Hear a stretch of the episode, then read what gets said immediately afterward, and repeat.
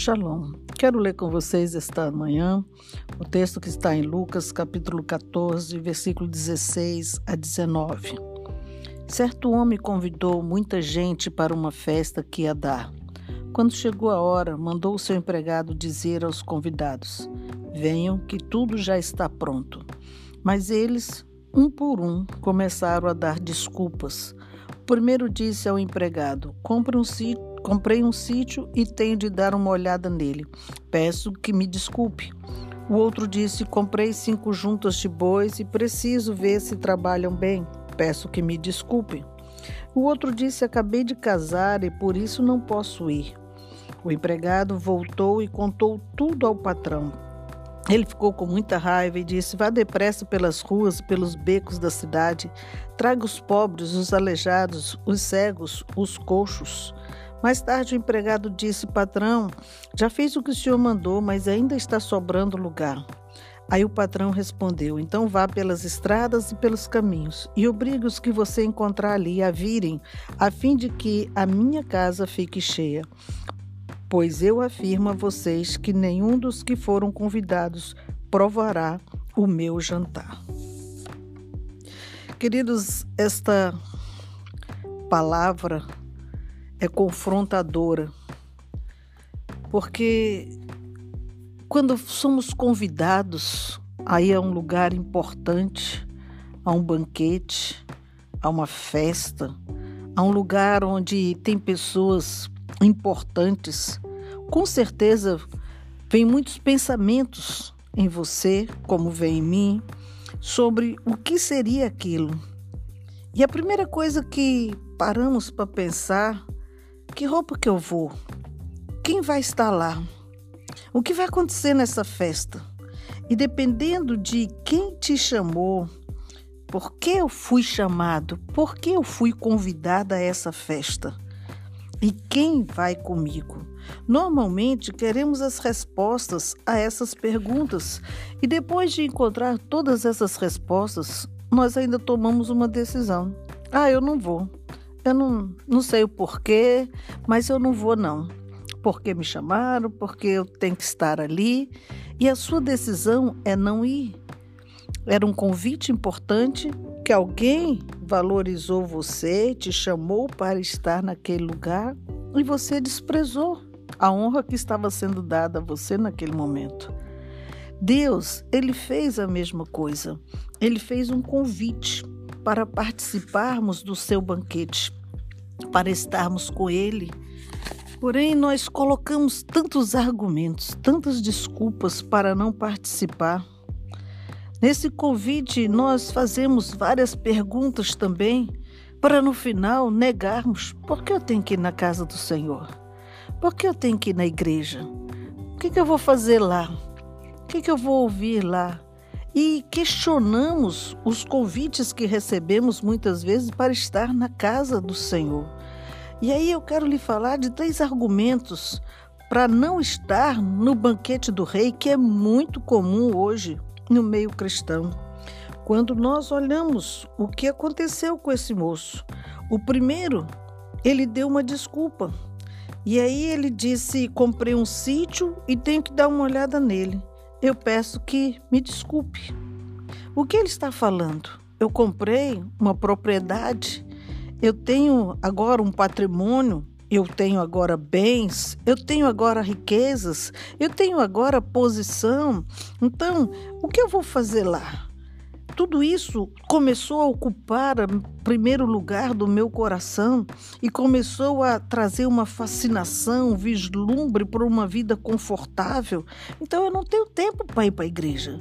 Eu não tenho tempo para participar de banquete nenhum com o rei, porque eu tenho muitos outros compromissos. Eu tenho muitos outros convites, eu tenho muitos jantares, a minha agenda está cheia. Não tem como eu estar com o rei. Esse é o argumento. O segundo argumento está no versículo 19: Comprei cinco juntas de bois e preciso ver se trabalham bem. Peço que me desculpe. O que ele está falando aqui? Comprei juntas de boi e coloquei trabalhadores, virei empresário. Eu agora trabalho. Eu tenho que ir todos os dias para o meu trabalho, eu preciso todos os dias acompanhar, porque as coisas só crescem debaixo do olho do dono. Eu não tenho tempo para banquete. Eu não tenho tempo para a igreja. Eu não tenho tempo para ir atrás desse rei que vocês estão falando. E esse é o segundo argumento. Mas tem um terceiro. O verso 20, ele disse: O outro falou, acabei de casar e por isso eu não posso ir. Esse é o terceiro argumento que se chama família. Muitos não se preocupam com a sua família. Não se preocupam com o pão na mesa dos seus filhos ou com o chinelo nos seus pés. Mas na hora de ir para a igreja, eu tenho que cuidar da minha família. Eu tenho que estar com a minha família. Quando não está, está o corpo dentro de casa, mas eles não estão com a família. Está na sua individualidade, está na sua vida privativa, não tem acesso às pessoas e começam a usar esses argumentos para não estar na casa do Senhor. O banquete do rei é um lugar de alegria, é um lugar de fartura, é um lugar de abundância, é um lugar de segurança, é um lugar onde você vai e sai saciado, satisfeito, e mesmo na insatisfação da alma de muitos, tem recusado estar na casa do rei, tem recusado estar numa mesa farta que o Senhor tem para nos oferecer. Você olha a palavra de Deus em Provérbios, capítulo 15, versículo 15, ele diz: O coração contente tem um banquete contínuo. Como eu posso ter o meu coração contente se eu estou faminto? Se eu estou com fome, se eu não consigo saciar as necessidades do meu coração? Na casa do rei, nós temos um banquete que alimenta nossa alma, alimenta o nosso físico, alimenta a nossa fé, alimenta a nossa esperança, alimenta a promessa que é, foi dada a cada um de nós. É na casa de Deus que nós estamos sentados no banquete para receber mais de Deus. Ali é um lugar da fartura. Ali ele garante que não vai faltar o pão na tua mesa. Ali ele garante que não vai faltar alegria, não vai faltar problemas e dificuldades, mas também não vai faltar livramento, socorro, vitória, conquista amor, a abundância de Deus não tem limites. Por isso, quando o Senhor te convidar, faça como o salmista. Alegrei-me quando me disseram: Vamos à casa do Senhor.